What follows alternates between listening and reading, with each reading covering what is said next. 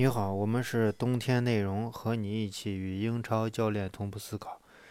这个网上这个现在吴磊是被刷屏了，反正我的朋友圈是被吴吴磊刷屏了。呃，吴磊进的那个球确实很漂亮，一我觉得就咱们咱们国内的球员啊，有时候就是，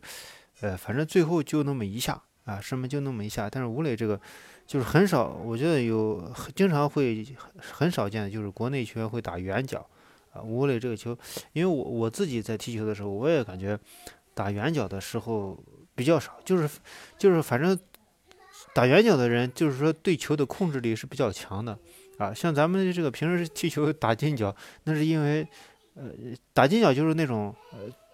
呃一般都是那种寸劲撞射入网是这样，或者说是一个巧劲儿，呃就是短平快，咔就进去了。但打打远角的话，有时候会比较考虑，比较考验你的这个时机和这个时机的把握和这个触球的那一刻的那个啊控制力，呃，这个是要求比较高的，呃，这呃，那么这今天要给大家其实分享的是另外一件事情，呃，就是英超呃这个热刺和曼城。啊，热刺和曼城最近其实后卫的选择上，他其实是选了的一种三中卫啊。最近二十一轮的这个热刺，他是选了个四后卫的体系，但是，但是他这个四后卫的体系是从以前三中卫是发展过来的。那么双方那个像热刺和曼城选用三中卫的这个体系，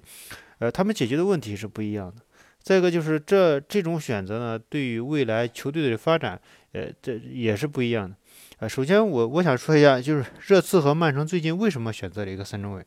嗯，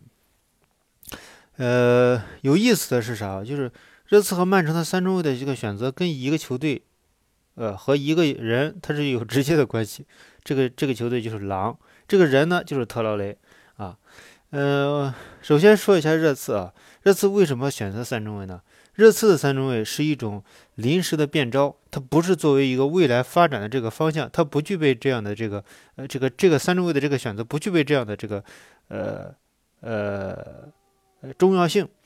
因为当时热刺被选被迫无奈的选择三中卫的时候，最重要的一点是啥？就是连续啊狼队呃切尔西。呃，甚至包括诺维奇，当然诺维奇和中间是谢菲尔德联这几个球队打热刺的时候，热刺选择已经选择三中卫了。那么在尤其是对狼队和切尔西那场比那两 两场比赛，尤其对狼队那场比赛，让我们看到了一个什么？看到了一个右路，就是呃这个热刺的左路防守，只要你去突啊，个人的一对一的这种突就可以。造成足够多的杀伤，尤其狼队那一天，那那跟这个热刺比赛的那一天，啊，是多少来着？反正狼队赢了。特劳雷一个人个人突破，让整个热刺的左半边的中后场的球员全部吃黄牌。这个对于任何 任何一个。不管你是争四球队还是中流球队，都是无法接受的一个情况。那么从总体上去看的话，你这个热刺在左路的这个左左边中场的这些防守，整体来说球员的架构上，他的这个速度不足啊。再一个就是你纯靠热刺的这种，你例如维尔通和阿尔德维尔德这个这个戴尔，呃，还有这个甚至前场的这个呃呃阿里，都是那种就是。看上去智商是比较高的，球商是比较高的这种选位型的这种站位，或者说时机判断型的这种球员，那么这样的球球员呢，他是可以保证大多数情况下不受什么影响。但是毕竟热刺处于的环境，热刺处于环境是一个变，这个主教练刚来是处于一个呃这个不稳定期，那他更多的希望就这种不稳定性更，你像我们索尔斯克亚带球带队球队九连胜，九连胜的时候那需要啥？更不是这，因为体系还没有建立起来，所以更多的需要大家提供这种体能啊，提供这种意志力啊，提供提供这些东西啊，个人能力啊，速度呀，这种绝对实力。那么不是这时候更多的时候不是靠脑子踢球，而是靠体力踢球。那么在这样的情况下，热刺显然就是处于一种劣势期。你如何缓过这个劣势期啊？你至少不能让这这狼队这么简单的突破成功。那么这时候，呃，选择了一个三中卫。那么三中卫它是解决了什么问题呢？热刺的三中卫主要解决的是啥？主要解决的是在防守过程中，这种简单的区域配合、小组配合或者个人突破，穆里尼奥通过增加防守队员，增加每个球员在呃减少每个球员在这个阵地防守过程中保证的这种，就说需要覆盖的这种区域，通过人数的优势。形成一个阵地型的体系，那么你个人突破，首先个人突破你肯定是突不过来的。小组呃少数人员两三到人两个三人两三人之间的这种小组配合，你突破也是很难的。所以在他的这个防守的左左路啊，他是囤积了两到三人甚至四到五人的这样一个防守体系。体系型的站位的话，就限制了对方这种个人突破啊这种简单粗暴的这种打法的这个。呃，这这种突破方式，同时你他在选择边翼位的时候选择塞塞尼翁，那么塞塞尼翁的这个速度首首先是有保证的。那么这样的情况下，塞塞尼翁在前面干扰以后，再加上这个维埃通亨加托比的这个呃及时的补位，那么其实他的这个整个左路的这种后后场的这种防守得到了很大的缓解啊，这个是他三中卫的一个最重要的一个解决。但是这种这种解决呢，热刺的这种解决呢？它是不可持续的啊，它不可能，这就是就是穆里尼奥刚来的时候说我们要打一个进攻型的体系，那么进攻型的体系绝对不是说是三中卫让阵地防守，利用阵地利用阵地上的这个数量优势进行防守，肯定不是这样，肯定是通过前场的高位压迫形成啊对方的这种呃对方这种反击过程中的这种呃反击质量的下降，通过这种方式去限制对手，而不是说是要完成落一个阵地防守。这个是热刺这边，那么，嗯，狼队对于这个，呃，瓜迪奥拉曼城的这个限制的，他最后也选择了三中卫，尤其是我们第二十一轮啊，第二十一轮对埃弗顿这场比赛就很明显了啊，就是一个三中卫，而且罗德里本身就是三中卫的这个右边中卫。那么这边的这个考虑啥？就是我们以前说这个瓜迪奥拉的体系啊，它最重要的两个四个弱点啊，四个弱点在哪呢？就是两个边。两个肋部，这个两个肋部是个单后腰的这种单后腰的这个呃身体两边，因为你无论如何去跑位，无论如何就以前的这个瓜迪奥拉这种进攻体系是一个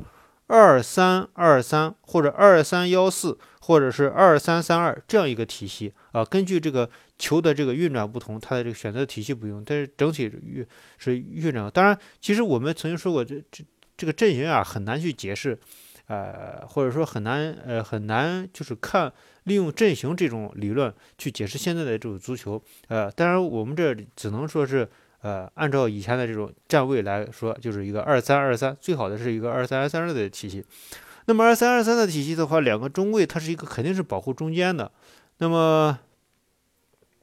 两个边后卫是一个内收的这样状态，它是作为一个进攻保护，所以整体来看，两个边路永远都有空当。这个空当是很明确的啊，呃，再一个就是，呃，给出的空当就是说我第一下反击肯定是可以打这块的，肯定是可以打边路的。那么如果说对方是一个五后卫的体系的话，边翼卫就边翼卫和这个边锋，哎，他是有这个反击的这种机会。同时呢，如果说这是第一，就是第一层次，你丢球以后迅速发动反击，这是反击的机会。第二种呢，就是你反击过程中形成边路突破了。这时候边路突破的时候，边路下底以后，你需要加加速一个至少五五十米的带球加速跑。那么在这样的情况下，到底线的时候，你是否还能保持这种，呃，这种对球的控制力？这时候人肯定是，呃呃，这个这个乳酸积累，它的这个出球质量是有一定，呃，有一定的这种限制。当然，刚开场的时候，如果让被这个像狼队啊这些反击球队反击几个的话，很容易得手。所以他需要考虑就是二次反击。推进到你我这个呃，经常我们看到 对手推进到这个中场线这个附近的时候，他就会斜线啊，四十五度的斜线一个直斜传传给这个呃，其实就是在单后腰的身旁两边，单后腰身旁两边，这时候因为为什么这时候能能够形成威胁呢？首先单后腰肯定不敢去轻易的贴人啊，去贴这个。呃，这个单呃，他左边或右边的这个，你看这个以前我们看到费迪南迪尼奥的这种上抢，为什么经常会犯规，或者说被罚下场，甚至是，呃，他不敢去那个啥漏人呢？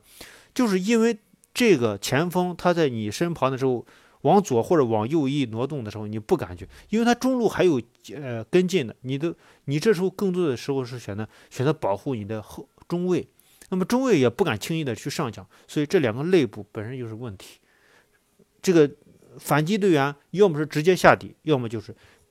打他这个斜线，打这个右内部或者左内部这个斜线。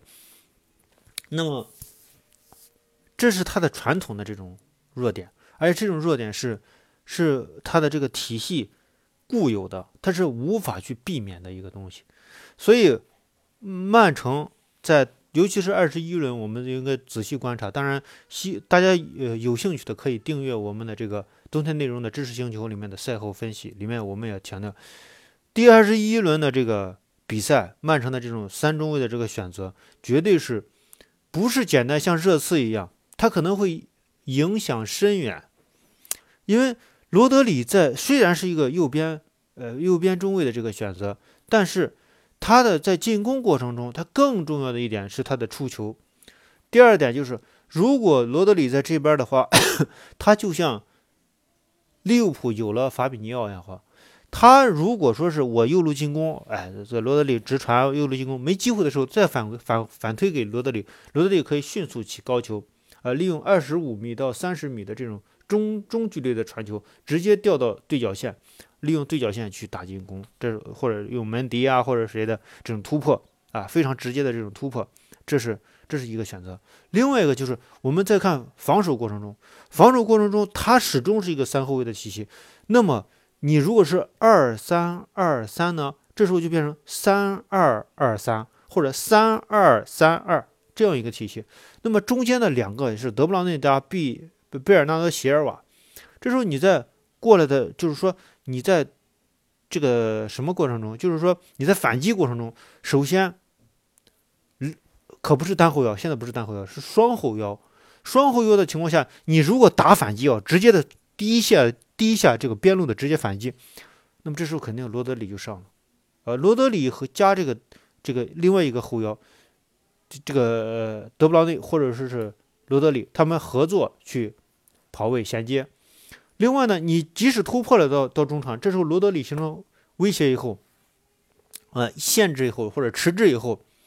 德布劳内就会回撤回来。那么他回撤一定是双后腰的回撤，贝贝纳德席尔瓦加这个德布劳内同时回撤。那么你斜线在斜线去交给这个你这以前的单后腰的这种左右两边的时候，这时候本身就有后腰去保护，所以这个。你的两个边路就是两个内部的这种斜线传球也被掐死，所以这种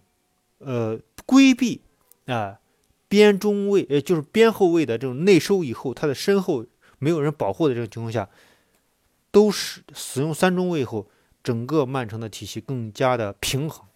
啊呃尤其是对防守这边的贡献，所以两个球队你看上去这个啥呃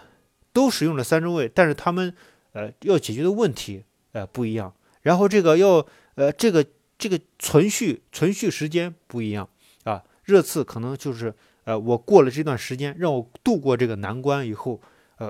可能这个战术就不再使用了。你像二十一轮他就使用了一个四后卫的体系，塞塞尼翁直接打边后卫啊，通过这种提高的这种呃速度优势，然后形成这个呃呃形成这个那个啥。当然最后应该是输了还是赢了？输了吧。要么就是平了，忘了这个啥，这个呃，瓜迪奥拉的这个曼城的这个三中卫的选择，他显然解决了很多问题，而且这种本身是对整个阵型的这种平衡性是提高了很多，所以我们觉得这两个球队虽然说同时选择三中卫，但是解决了不同的样的内容，也对球队打法的影响可能的这个意义也不完全相同。另外，我觉得就是这种呃思维方式，呃。可能是有一些相同的，呃，就是，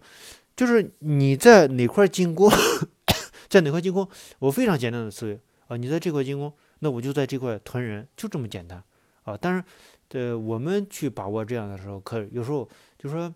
呃，你给我看，例如你曼城啊、热刺的这两个球队，你放在这儿给我看，我是能看懂，但是你让我去想说如何去用兵，我可能就达不到这个。我觉得这这里面就是一种创新性的思维，我们和这个俱乐部的这个主教练可能差距就在这里，呃，但是有意思是啥？有意思就是这两个球队都是被狼队啊，被狼队的反击，被特劳雷的反击，造成了这种呃需要去改变自己的思路，去改变这样的打法，呃，这个是呃值得我们注意的，而且说明狼队的主教练也确实很有两把刷子。解决问题、发现问题、解决问题的能力非常非常的强。